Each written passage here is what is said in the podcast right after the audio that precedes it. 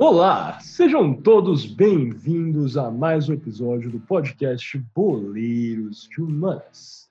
Como sempre, eu sou Miguel Galute Rodrigues e estou aqui hoje com os meus dois co-apresentadores, João Galute Rodrigues e Guilherme Ribeiro Paturi. Primeiro, vamos a Toronto, no Canadá, conversar com o Guilherme. Gui, como é que você está se sentindo hoje nesse 11 primeiro episódio do Boleiros de Humanas? Alô, alô, pessoal. E aí, Miguel? E aí, João? Um forte abraço para você, cara ouvinte, que mais uma vez nos acompanha, seja lá de onde você nos estiver escutando nesse mundo mundial. Um prazer enorme estar aqui mais uma vez para o nosso episódio de fim de ano. Que coisa linda. Nem acredito que já passou seis meses do Boleiros de Humanas. Que coisa incrível. Exatamente. Estamos aqui no nosso 11 primeiro episódio. Já caminhamos seis meses juntos, é, como o Gui bem lembrou. É, e João, como é que você está se sentindo hoje nesse 11 episódio, episódio natalino de final de ano do Boleiros de Humanas? Oi Gui, oi Miguel, é um prazer estar com vocês pela décima primeira vez aqui no Boleiros de Humanas. É, olá, boa tarde, bom dia e boa noite para o nosso caro ouvinte. É, gostaria já de desejar um Feliz Natal, um Feliz Ano Novo para todos aí que estão nos ouvindo. E vamos para mais uma aí, 11 episódio. Muito bom estar aqui com vocês de novo. Perfeito. É, como o João bem disse, eu também já comecei a elaborar. Esse é um episódio natalino e, apesar de estarmos lançando né, no dia 18 de dezembro, é um episódio natalino, já em comemoração essa data festiva. E não poderia ser diferente, escolhemos um tópico que tem conexão com o Natal, é, vamos celebrar isso. E esse tópico é a trégua de Natal durante a Primeira Guerra Mundial. Então, sem mais delongas, vamos passar a essa exploração desse tópico que é bastante conhecido. Existem filmes, é, produções famosas de Hollywood sobre este tema. É, então, com certeza será um episódio que será bem interessante para você, caro ouvinte. Sem mais delongas, então, passando ao kickoff.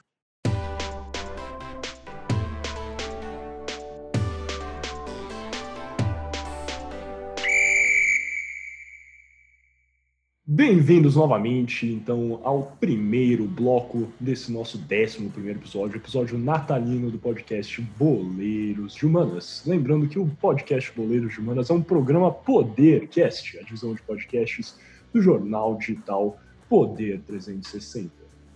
Então, meu caro amigo João, estamos aqui, como já apresentei nessa nossa introdução né, do podcast Boleiros de Humanas, vamos falar sobre a trégua de Natal, que foi um evento que marcou o início da Primeira Guerra Mundial. O que você tem a falar, né, a apresentar sobre este tópico? Obrigado, Miguel. Então, vamos começar falando sobre as causas da Primeira Guerra Mundial que é algo que divide os historiadores até hoje. Né? Isso acontece porque, diferentemente da Segunda Guerra Mundial, a Primeira não tem uma causa bem definida e foi mais é, com muitos fatores juntos. É, com, sem enrolar mais, vou passar agora a palavra para o Gui, que ele pode explicar mais um pouco sobre isso, já que ele tem amplo entendimento do assunto. Gui?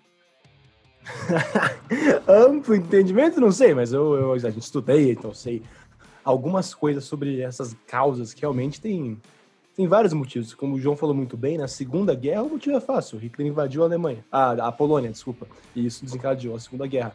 Uh, mas no caso da Primeira, o, o que leva a um conflito europeu é uma crise, na verdade, de relações austro-sérbias, que é algo que nunca poderia ter acontecido em, 1900, por exemplo.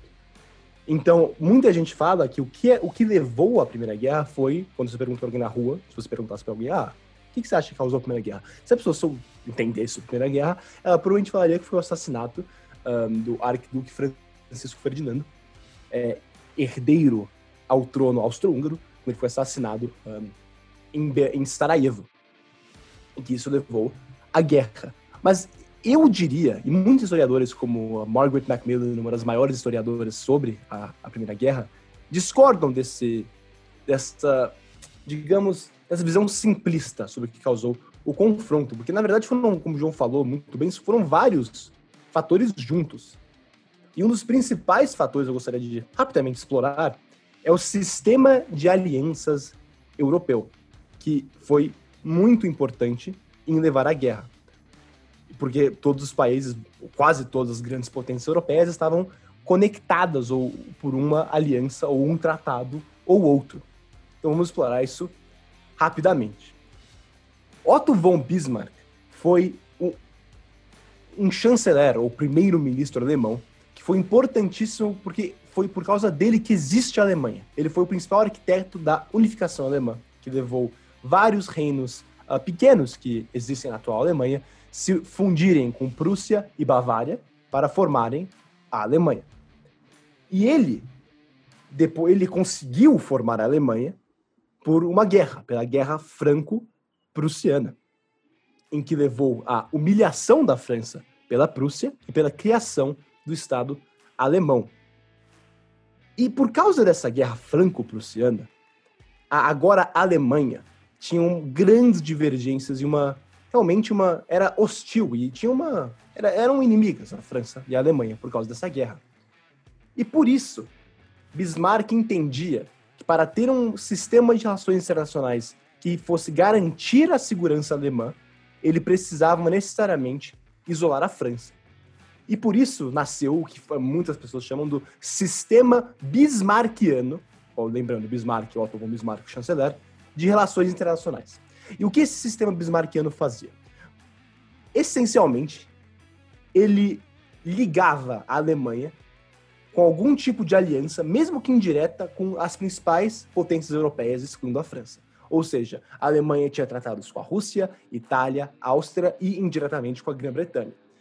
Isso não só garantia, como disse a, a, a segurança alemã por unir a Alemanha com vários países, como isolava a França, que por ter, não ter, uh, por não conseguir se aproximar com essas outras potências por causa da Alemanha, ficava realmente sozinha na Europa. E, e isso por muito tempo funcionou.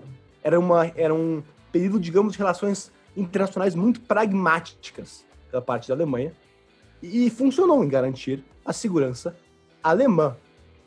Mas muitos, depois da morte de Bismarck, muitos não não gostavam desse sistema pragmático de alianças eles não entendiam por que a Alemanha tinha que perseguir uma, uma justamente, uma política de relações internacionais pragmática em vez de seguir uma política de relações internacionais independente, como eles diziam, como todos os países da Europa.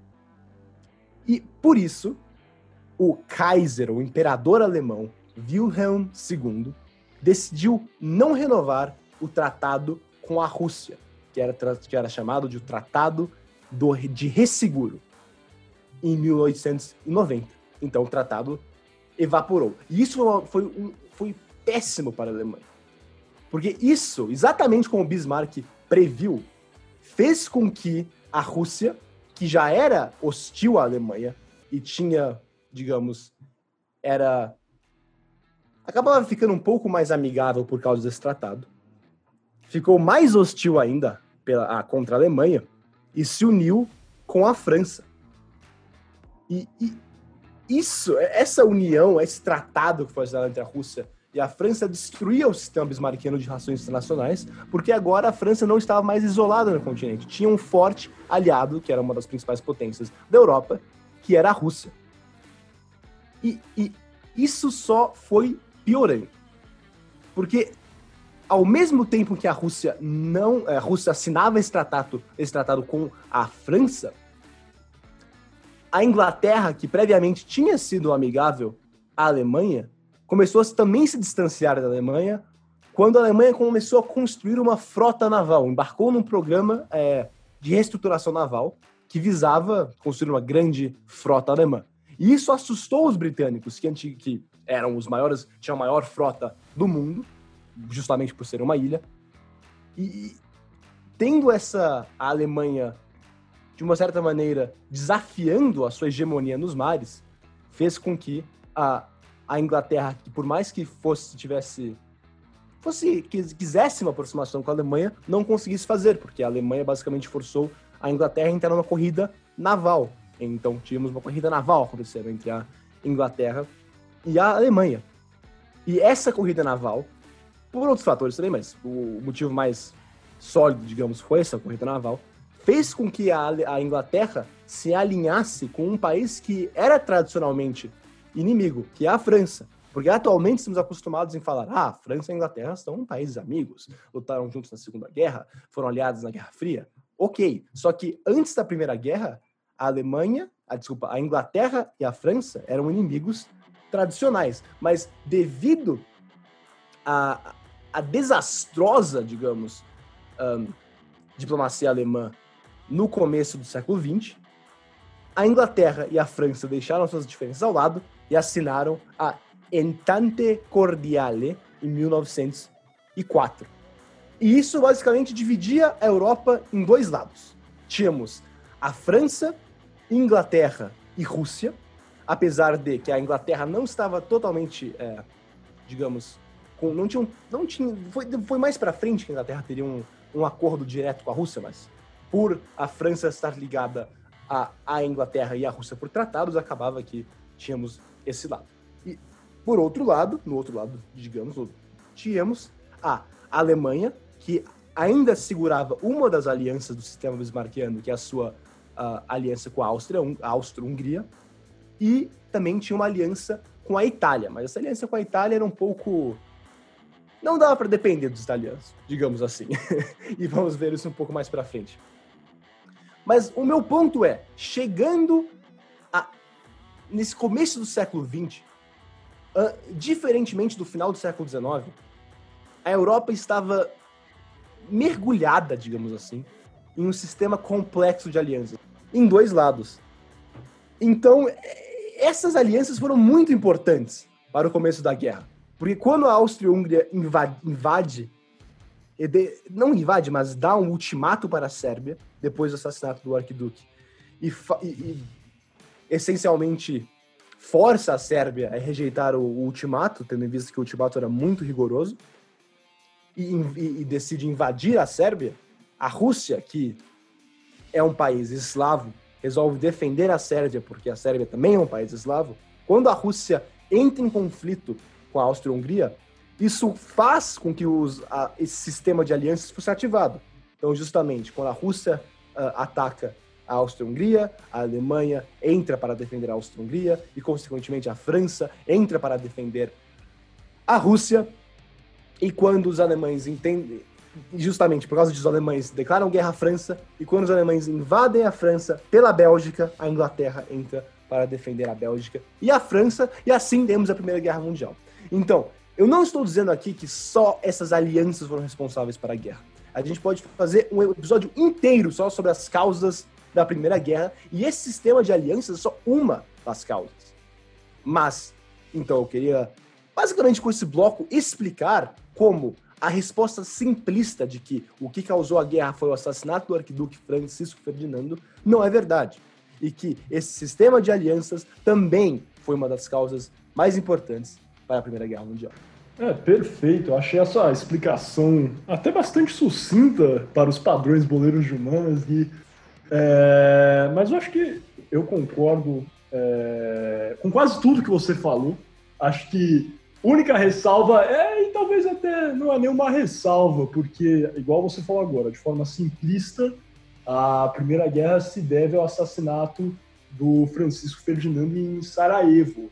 Daí você também falou que a Segunda Guerra se deve à invasão da Polônia por parte da Alemanha nazista. Eu acho que é, de forma simplista, isso. Claro que existe todo um contexto maior, diplomático, que envolve o Reino Unido, a França, negociações que culminaram né, com, essa, com essa invasão da Polônia. Inclusive, que já entramos em outros episódios aqui, mas é, eu acho que só vale sempre falar, né, quando a gente fala sobre a Primeira Guerra Mundial, é que fazer uma comparação com a Segunda Guerra Mundial, ainda, ainda mais com a exegese desses dois conflitos. Enquanto a Segunda Guerra Mundial está embedada, né, acho que num contexto de amplo nacionalismo e fervoroso, é, fervoroso nacionalismo, principalmente por parte da Alemanha nazista, eu acho que tem né, todo esse contexto em que é uma, é uma guerra movida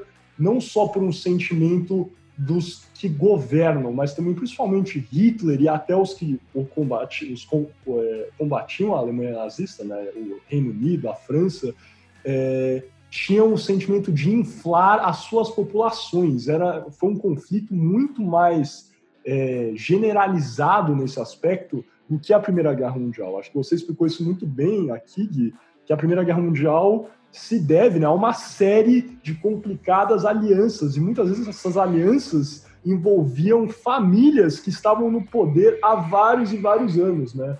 Eu, inclusive, né, existe um.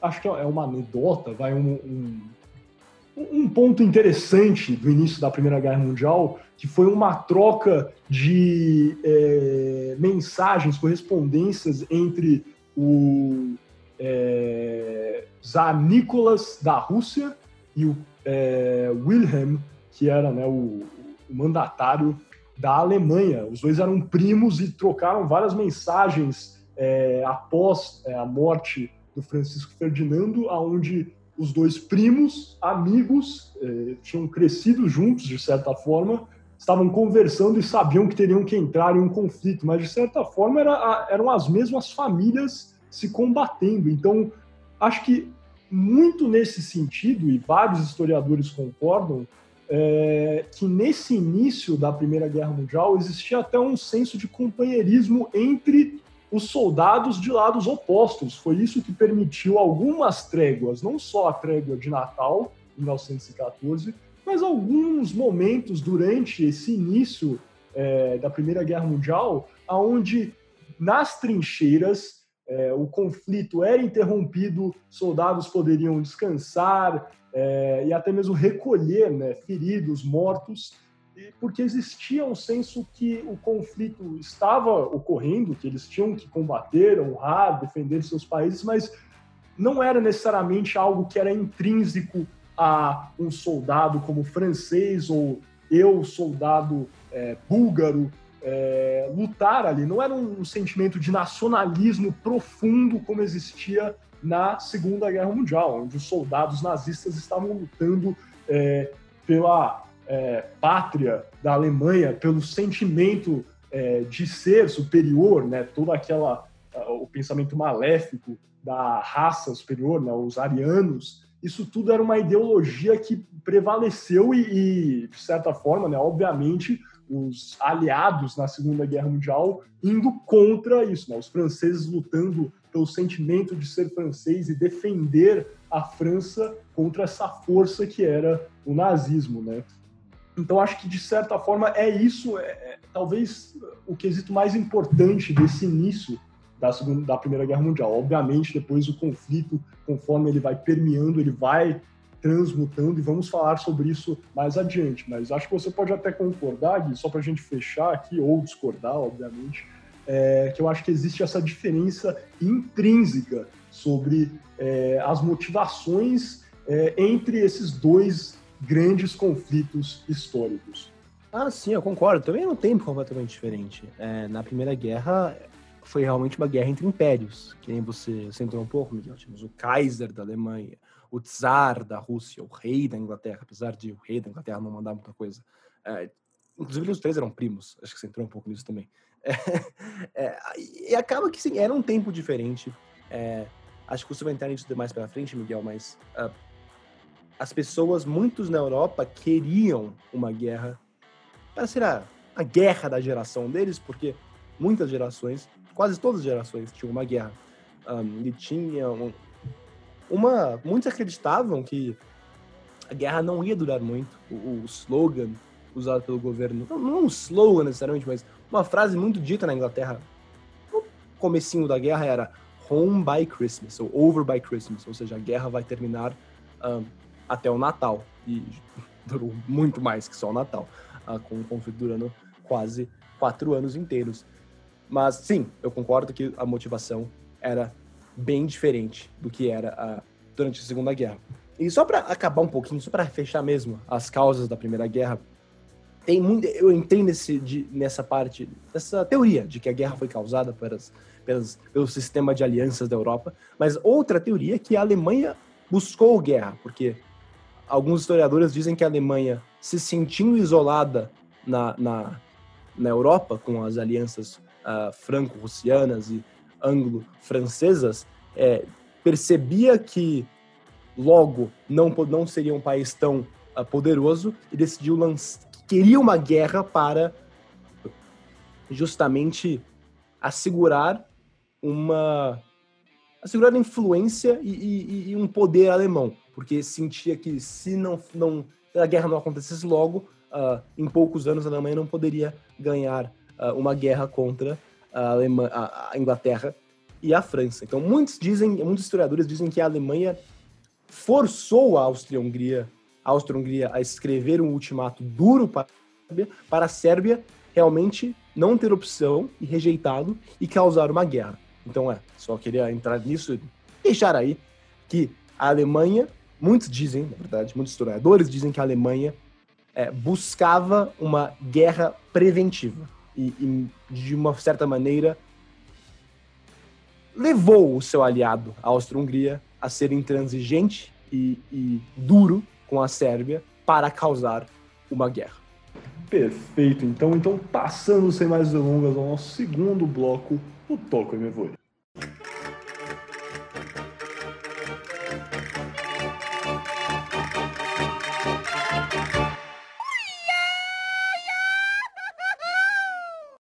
Então agora vamos começar o nosso segundo bloco deste 11 primeiro episódio do podcast Boleiros de Humanas, o nosso Toco e Mevoi. E sempre lembrando que você está ouvindo o podcast Vírus de Humanas, o programa Podercast, a divisão de podcast jornal digital Poder 360. E agora, depois de explorar bastante as causas da Primeira Guerra, e não bastante, explorar por cima, porque, como eu disse antes, é muito difícil você realmente fazer uma exploração das causas da Primeira Guerra, porque tem livros de mais de 800 páginas só sobre isso. Recomendo, inclusive, vou recomendar livros ao final do programa sobre esse tema, mas agora vamos falar sobre a trégua do Natal. Como foi isso, meu? Como foi essa trégua de Natal nas trincheiras da Primeira Guerra? Eu acho que a trégua de Natal aqui, né, exemplificando né, esse nosso episódio natalino do podcast Boleiros de Humanas, é, eu acho que é talvez um dos eventos mais entoados, né, mais recontados é, sobre as trincheiras da frente ocidental é, na Primeira Guerra Mundial. A trégua de Natal, né, ou a Christmas Truce, em inglês, é, foi um armistício informal que ocorreu no Natal de 1914 e a semana é, que antecedeu a data festiva. De acordo com historiadores do Imperial War Museum de Londres, né, um museu criado em Londres em 1917 para recontar uh, as histórias das participações do Reino Unido, do Império Britânico em diversos conflitos pela história. É, de acordo com o Imperial War Museum, as festividades teriam sido iniciadas, na verdade, pelos alemães na frente ocidental. É, o Imperial War Museum conta que as festividades coletivas né, teriam começado no dia, na noite do dia 24 do 12 de 1914, justamente a véspera de Natal, é, com um conflito já interrompido. É importante frisar né, que o conflito, na verdade, foi interrompido em algumas áreas da frente ocidental. Não foram em todos. Não foi essa trégua informal, não foi algo que permeou por toda a frente ocidental, mas algo que foi é, específica para alguns pontos. Existiam alguns locais onde o conflito continuou muito é, por decisões dos é, oficiais que pensavam que uma interrupção na, no conflito, né, no combate, poderia acabar com esse espírito combativo de seus soldados. E sempre existia, igual o Guilherme falou aqui, é, aquela sensação de que ah, o conflito pode acabar logo, então não podemos deixar que os soldados é, percam né, esse, esse senso de combate, porque estamos chegando ao fim, afinal já estamos no Natal. E todos, né, uma grande parte acreditava que o conflito acabaria até o Natal de 1914. Já que já estava no Natal, ele muito bem poderia estar chegando ao fim. Não seria a hora para tirar o pé do acelerador. É... No entanto, nas áreas onde houve né, essa trégua é, informal, esse armistício informal, os soldados da Força Expedicionária Britânica é, teriam ouvido cânticos natalinos provenientes do outro lado da trincheira, ou seja, os alemães e outros combatentes é, do, in, dos impérios centrais, né, o Império Austro-Húngaro, por exemplo. E outras é, tradições, como árvores iluminadas, também são relatadas por historiadores é, do Imperial War Museum como sendo erguidas é, pelos alemães do outro lado da trincheira. É, com isso, os é, ingleses também recontam que eles estariam cantando cânticos natalinos e, de forma geral, é, como já estavam em um armistício informal, alguns começaram a se aventurar é, na chamada Terra de Ninguém. O que é a Terra de Ninguém? É, é um, é uma área é, disputada entre dois lados de uma guerra e justamente na Primeira Guerra Mundial acho que isso se torna ainda mais evidente, né? Porque como é, alguns devem saber, né? Acho que a maioria dos nossos ouvintes deve conhecer sobre como foi a, o método de combate na Primeira Guerra Mundial, é, que foi um, bastante fulcrado na guerra de trincheiras, né? Onde dois lados é, estavam opostos em valas cavadas né, no chão, existia uma área no centro dessas trincheiras que é, de fato, conhecida como a terra de ninguém, em inglês a, a no man's land.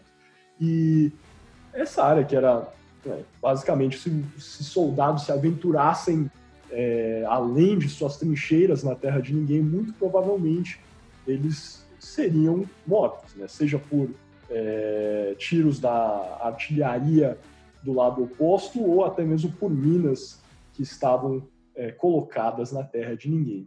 No entanto, é, como já premiava esse armistício informal, alguns começaram a se aventurar nessa terra de ninguém. E por alguns motivos, alguns foram recolher os soldados, companheiros que estavam feridos, outros é, foram recorrer já aos seus companheiros que teriam perdido, né, morrido é, durante outros dias de conflito. E existem relatos, fotografias é, de indivíduos dos lados opostos que se encontraram na Terra de Ninguém, é, trocaram presentes, é, até mesmo refeições típicas. Os ingleses é, né, fizeram a sua refeição, a sua ceia, entre aspas, né, natalina, trocaram com as refeições dos alemães e tiveram uma confraternização no meio da terra de ninguém. É, e de acordo com o Major Marmaduke Leslie Walkington, que é uma das, é, das fontes que o Imperial War Museum de Londres usa para redigir o seu estudo sobre a trégua de Natal, é, o major que estava presente em uma dessas áreas onde esse armistício informal permeou na frente ocidental, teria é, é, é, esse armistício informal teria começado com é, o lado oposto, né, os alemães dizendo, né, proferindo em inglês meio quebrado, é, we no shoot, you no shoot, ou seja, vocês não é, atiram e a gente não atirará. Então, foi algo que ocorreu de forma informal é, porém, foi bastante frutífero nesse lado. Eu acho que até, voltando àquela tecla que eu bati no, no kickoff, demonstra né, a humanidade que existia ainda em dezembro de 1914. Podemos considerar aí ainda o início da Primeira Guerra Mundial. Acho que vários ainda tinham interesse em, em, em confraternizar nesse sentido, né? Porque não era uma guerra é, que tinha tantas mortes naquele momento, já era um, um conflito bastante violento, mas ainda não tinha amontoado é, a, as, a, a, estatística gritante que vamos ver mais adiante. e acho que ainda perdo, é, perdoava, né, perdurava aquele sentimento de que não era um conflito é, que era intrinsecamente nacionalista como foi a Segunda Guerra Mundial. Então era possível essa confraternização. E nessa tecla aqui entrando no componente esportivo do Boleiros de Humanas, existem relatos de que algumas partidas de futebol teriam ocorrido entre é, os soldados britânicos é, e soldados alemães na terra de ninguém, ou seja, um jogo de futebol natalino jogado entre soldados é, dos impérios centrais e soldados da Tríplice Entente. E existem argumentos que defendem que essa partida de fato teria ocorrido e outros que afirmam que não existe uma forma de comprovar que ocorreu uma partida de futebol na terra de ninguém. É... Para os que acreditam que a partida de fato ocorreu, existe evidências que comprovam, é, sem sombra de dúvidas, que alguém, em certo ponto dessa trégua natalina, chutou uma bola. Eu acho que essa é a palavra que vários historiadores usam na terra de ninguém durante é, a véspera de Natal. É, por óbvio, né? O futebol sempre foi algo que foi presente é, nos campos de batalha, porque os soldados é, britânicos e alemães, como bem é, os civis desses dois países, são é, simplesmente apaixonados pelo esporte. Então, existia, existiam jogos de futebol que eram jogados entre os soldados é, destas, nas, desses países. É, então, até os que não, a, não acreditam que existe essa é, que essa partida teria ocorrido, é, admitem que é possível que tenha ocorrido um jogo de futebol neste dia, é, conforme dita é, esse folclore da, da Primeira Guerra Mundial.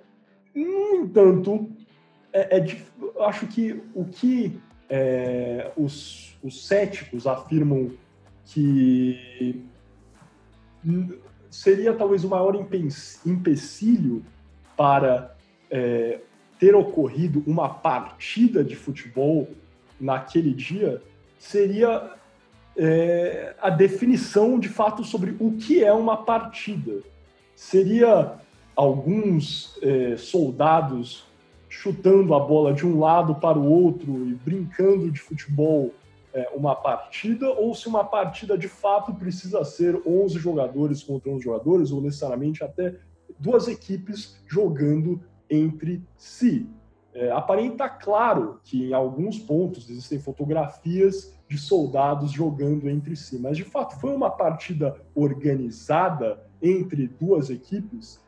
Existem evidência é, evidências né, para, que apontam para partidas jogadas. Por exemplo, é, o jornal The Times teria publicado é, em janeiro de 1915 que um soldado mandou uma carta de volta dizendo que os é, teria ocorrido uma partida aonde os ingleses teriam perdido, né, é, de 3 a 2 para os alemães. Então, existem alguns relatos de partidas de fato ocorrendo, mas é tudo é, com base na, em fontes primárias. Não existe é, uma comprovação que uma partida organizada tenha ocorrido. Mas, como estou reiterando aqui, existe ampla evidência de que ocorreu um, diversas instâncias onde futebol foi praticado na terra de ninguém,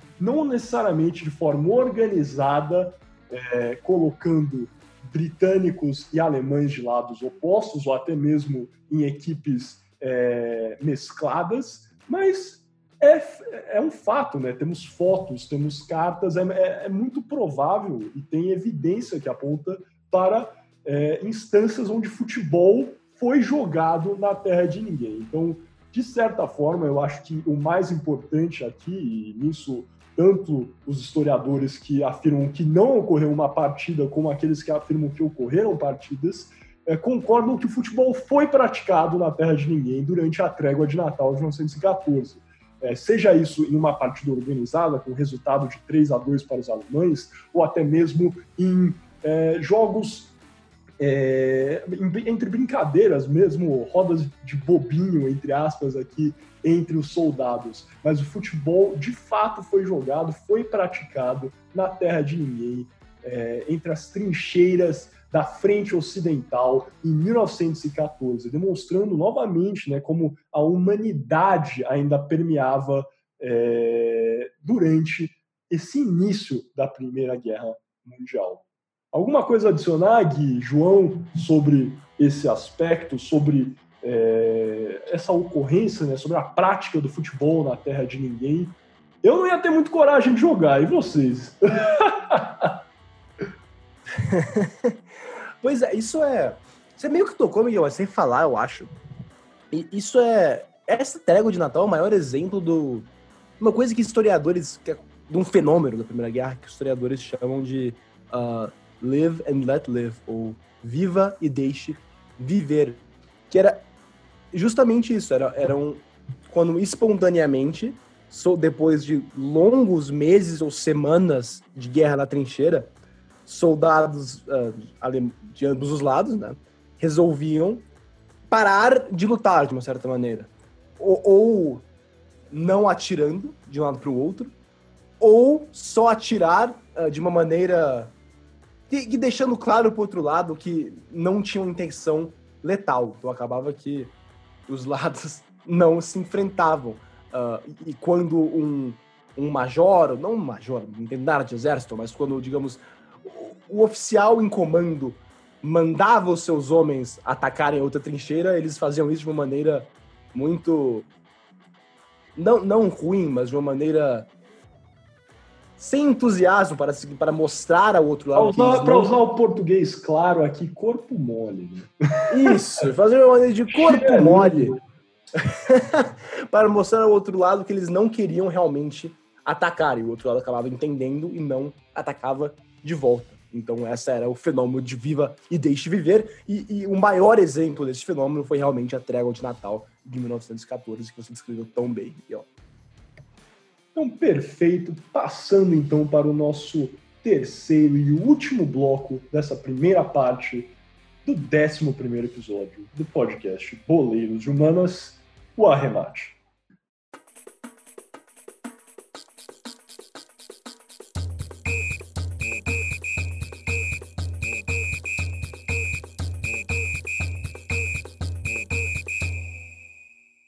Olá, vamos passar agora então para o nosso terceiro é, e último bloco dessa primeira parte, o arremate.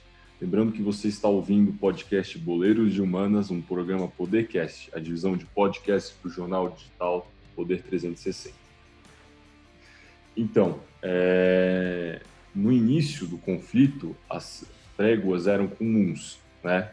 É, o intuito de permitirem que os soldados recuperassem os mortos e os feridos na chamada Terra de Ninguém, igual o Miguel e o Gui bem falaram aí é, no, no, último trecho. Existem os relatos dos períodos é, de cessar-fogo, é, para que os combatentes pudessem exercitar, descansar ou se alimentar à vista do lado inimigo em paz. Então, os momentos que o, ambos os lados tinham é, de se preservarem e é, para um, um, período de se preservarem para o próximo conflito. É, historiadores concordam que o início do conflito existia um senso de companheirismo mesmo entre os inimigos, é, guerra da burguesia que forçavam as classes baixas, os soldados uns contra os outros. É, exatamente. Existia esse, esse senso de, de companheirismo, igual você falou muito bem aí, João, é, que auxiliava é, esses períodos de cessar-fogo, igual o Gui bem tocou, né, esse conceito de live and let live, onde os soldados, igual você disse, poderiam se exercitar, descansar, etc., é, sem sofrer com ataques da trincheira, né, do lado oposto.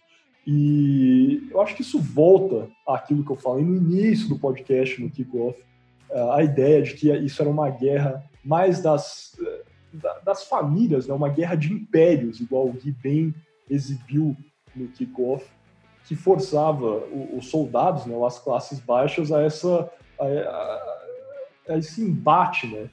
Eles estavam lá muito por uma determinação é, das classes altas e estavam apenas servindo, né, cumprindo o seu é, dever, o seu papel. Mas não era algo, vou frisar novamente, isso é algo que eu acredito de forma bastante fervorosa, não era algo intrínseco, nacionalista, é, patriota, como foi a Segunda Guerra Mundial. Acho que nesse início, ainda mais, né, da Primeira Guerra Mundial, não existia um senso de é, combater o mal é, no campo de batalha ou defender necessariamente a minha pátria. Claro, existia ainda um senso de patriotismo e nacionalismo, mas não era algo tão fervoroso e que impulsionava o moral, é, né, a moral, desculpa, é, perdão, o moral dos combatentes como foi na Segunda Guerra Mundial. Né? Como vocês sabem, alguns devem saber, a Segunda Guerra Mundial, em alguns países, como por exemplo é, a Rússia, é conhecida até hoje como a Grande Guerra Patriota. É, e eu acho que eventos como a trégua de Natal de 1914 e, e igual o João falou aqui, né, esses momentos de cessar fogo no início do conflito ajudam a demonstrar isso, que era, na verdade, é, um conflito que era ordenado pelos impérios e os soldados estavam ali combatendo, obviamente honrando os seus deveres, né, os seus deveres de combater, mas não era algo que era tão intrínseco como foi a Segunda Guerra Mundial. É, existia então né, um, um, sentimento de respeito à humanidade entre os lados nesse início. É, essa é a palavra que às vezes é utilizada por historiadores desse início da Primeira Guerra Mundial, que é um, é um sentimento de humanidade e respeito entre ambos os lados. No entanto, com o alongamento do conflito, a vida cruel nas trincheiras, e aí podemos colocar doenças, é, falta de mantimentos como comida e remédios, é, etc., e constantes bombardeios, uh, e principalmente, eu gostaria de frisar aqui, o emprego de gás venenoso, né, conforme o tempo foi passando, e o gás se tornou é, um método de, de combater mais popular na Primeira Guerra Mundial, é, permeia o entendimento que o, o outro lado né, da trincheira de fato representa o inimigo. É, conforme o conflito foi se alongando, né, o Gui já falou ali no início que ah, vai ser um conflito rápido, vai durar só até o Natal. É, mas conforme isso foi passando em ano após ano, e ainda mais com mortes violentas, o emprego de gás venenoso, as tréguas se tornaram cada vez mais esparsas. É, não houve mais instâncias de tréguas festivas é, de forma tão disseminada como em 1914. É, eu acho que muito disso se deve à, à, violência da Primeira Guerra Mundial. Aí podemos pontuar algumas batalhas que ocorreram né, em 1916, com a Batalha do Somme, que durou quatro meses e existem estimativas de é, um milhão de mortos, de mortos no geral né, na Batalha do Somme e até mesmo a Batalha de Verdun, que é a batalha mais longa da Primeira Guerra Mundial, também em 1916, é, que durou 10 meses e estimativas colocam aí em 300 mil mortos na Batalha de Verdun. E eu acho que é, é tudo culminando a isso. Né? Essas tréguas foram se tornando mais esparsas, por quê? Porque apesar de não ser um conflito que colocava esse senso de nacionalismo, patriotismo, igual foi a Segunda Guerra Mundial, e existia até um senso de companheirismo no início, conforme é, o conflito foi se alongando e essas dificuldades foram é, aparecendo e os métodos de combate, principalmente, foram se tornando mais violentos e mais maléficos, como o emprego do gás venenoso, eu acho que por mais que existisse um entendimento que o outro lado, os soldados em si, não representavam um inimigo, era difícil é, permitir é, uma trégua quando tantos é, companheiros seus, né, seus amigos de trincheira, de combate, estavam perdendo as suas vidas, morrendo ao seu lado é, devido às ações do lado oposto. Concorda, Gui? Concorda, João? É, eu acho que você falou tudo, Miguel. Eu, eu, eu realmente concordo com tudo que você disse aí. Eu acho que é, é bem isso mesmo, pra bem a verdade.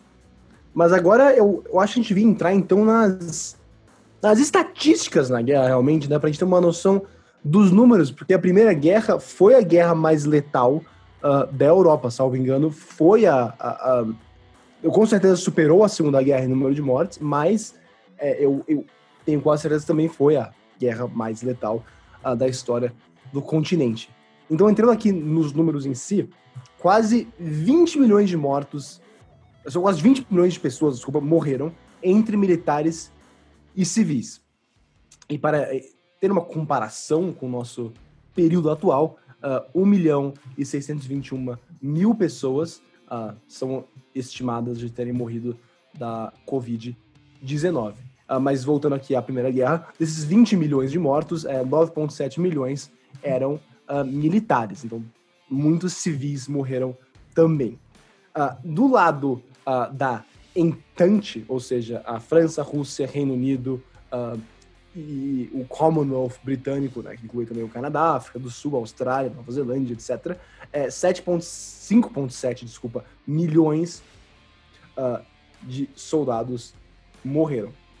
É, por outro lado, nas potências centrais, 4 milhões de militares morreram. Uh, foi no caso da. Lembrando que os países centrais eram a Alemanha, o Império Austro-Húngaro, a Bulgária e o Império Otomano. Mas, como eu falei anteriormente, uh, foram mais civis que morreram, com 10 milhões de civis perdendo sua vida durante a Primeira Guerra Mundial. E, e só no Reino Unido, inclusive, é, se estima uh, que perderam as suas vidas 1 milhão e 350 mil pessoas. E na Itália, uh, foram cerca de 1 milhão e 160 mil pessoas. Então, realmente, os dois países sofreram muitas baixas no conflito, não é mesmo, Miguel? É, justamente isso, né? Em, em termos de comparação, igual você fez com a Covid-19, né? A pandemia que assola o nosso mundo aqui hoje. Estamos gravando, né? É importante frisar, no dia 15 de dezembro de 2020, ou seja, alguns dias antes de sair o podcast, no dia 18, talvez você esteja ouvindo aqui, até mesmo depois. É, mas hoje, né, a Covid-19 é responsável por cerca de 65 mil mortos no Reino Unido. Então, em comparação, né, se a gente for fazer essa comparação, é, o Reino Unido, que é um dos países que mais foram acometidos pela Covid-19 atualmente na Europa, temos 65 mil mortos. É importante essa comparação, acho para ver, né, para entender como a Primeira Guerra Mundial é, foi de fato responsável por é, um número assombrante de mortes, seja é, de civis por falta de comida, por doenças, como já tocamos no nosso primeiríssimo episódio do podcast Boleiro de Humanas, onde fizemos uma comparação entre a Covid-19 e a gripe espanhola. É, vários indivíduos morreram né, né, durante a Primeira Guerra Mundial é, devido à gripe espanhola. Então, foi de fato um, um momento histórico onde várias pessoas perderam a sua vida é, no quesito de forma violenta, né? Obviamente, podemos colocar aí pessoas que perderam, que morreram, né? Soldados combatentes é, de, de, forma né, no combate em si, mas também é, vários perderam as suas vidas nas trincheiras, seja por doenças dentro da trincheira, algum ferimento de combate que acabou levando à morte devido à infecção. Como sabemos, não existia é, antibióticos, né? a penicilina não era não existia à época, então vários soldados acabaram morrendo é, por ferimentos que não que desenvolveram uma doença que era que era mortal à época. Hoje em dia seria possível até tratar, mas é, só demonstra né, como é, esse ambiente, esse, esse período histórico era propício, acho que, a, angariar esse, esse número massivo de mortes como o Gui empurrou aqui. Eu acho que é, todos os componentes da época auxiliaram, né? seja a pandemia da gripe espanhola, o emprego de uh, armas mortíferas, maléficas como gás venenoso e a vida uh, insalubre nas trincheiras, tudo isso ajudou a, a amontoar esse número extenso de mortes durante a Primeira Guerra Mundial. É, eu acho que nesse quesito, em termos de estatísticas, a gente pode bater em várias teclas aqui, é, além dos 20 milhões de mortos durante, né, estimativa durante a Primeira Guerra Mundial, também é, estima-se que 21 milhões de pessoas ficaram feridas durante o conflito. E só para pontuar aqui uma outra estatística, é, estima-se que a artilharia do Império Alemão teria usado dos 222 milhões de cartuchos, né, de rounds de balas durante o conflito, para vocês entenderem como a, o combate nas trincheiras era é, caótico, né? Até para você pare para pensar que isso era um combatente somente. Óbvio, o Império Alemão foi um dos maiores contribuintes para a Primeira Guerra Mundial, mas só um combatente, 222 milhões de cartuchos de balas. É realmente muita coisa. Muito bem. Então, mais uma coisa a declarar, senhores, antes de terminarmos este nosso arremate? Não sem nada a declarar, acho que podemos passar para o nosso segundo bloco. Vamos nessa. Hum. Muito bem. Então, Senhoras e senhores, mais uma vez, muito obrigado por estarem conosco nesse 11 primeiro episódio do podcast Boleiros de Humanas sobre a trégua de Natal e assim a Primeira Guerra, um pouco mais em geral. É, daqui, de todos nós, do Boleiros de Humanas do Poder 360, queremos estender um Feliz Natal e um Feliz Ano Novo para todos vocês que nos acompanharam, uh, mesmo os ouvintes mais antigos aos mais novos. É um prazer ter vocês aqui e muita. Uh, Feliz, feliz festas, principalmente, é, nesse ano foi tão difícil para todos nós. Esperamos continuar contando com a sua audiência, seu apoio e seu carinho ano que vem. Ah, e não se esqueçam também de nos acompanhar para a segunda parte do nosso décimo primeiro episódio, nosso shootout e alternadas, onde vamos fazer um nosso tradicional quiz sobre uh, algumas sobre algo que aprendemos e que falamos no programa de hoje e teremos também um pequeno debate sobre o tema a ser definido ainda, tendo visto que o tema é sempre surpresa para mim e para o João. É, então, mais uma vez, muito obrigado a todos vocês, um abraço e até mais.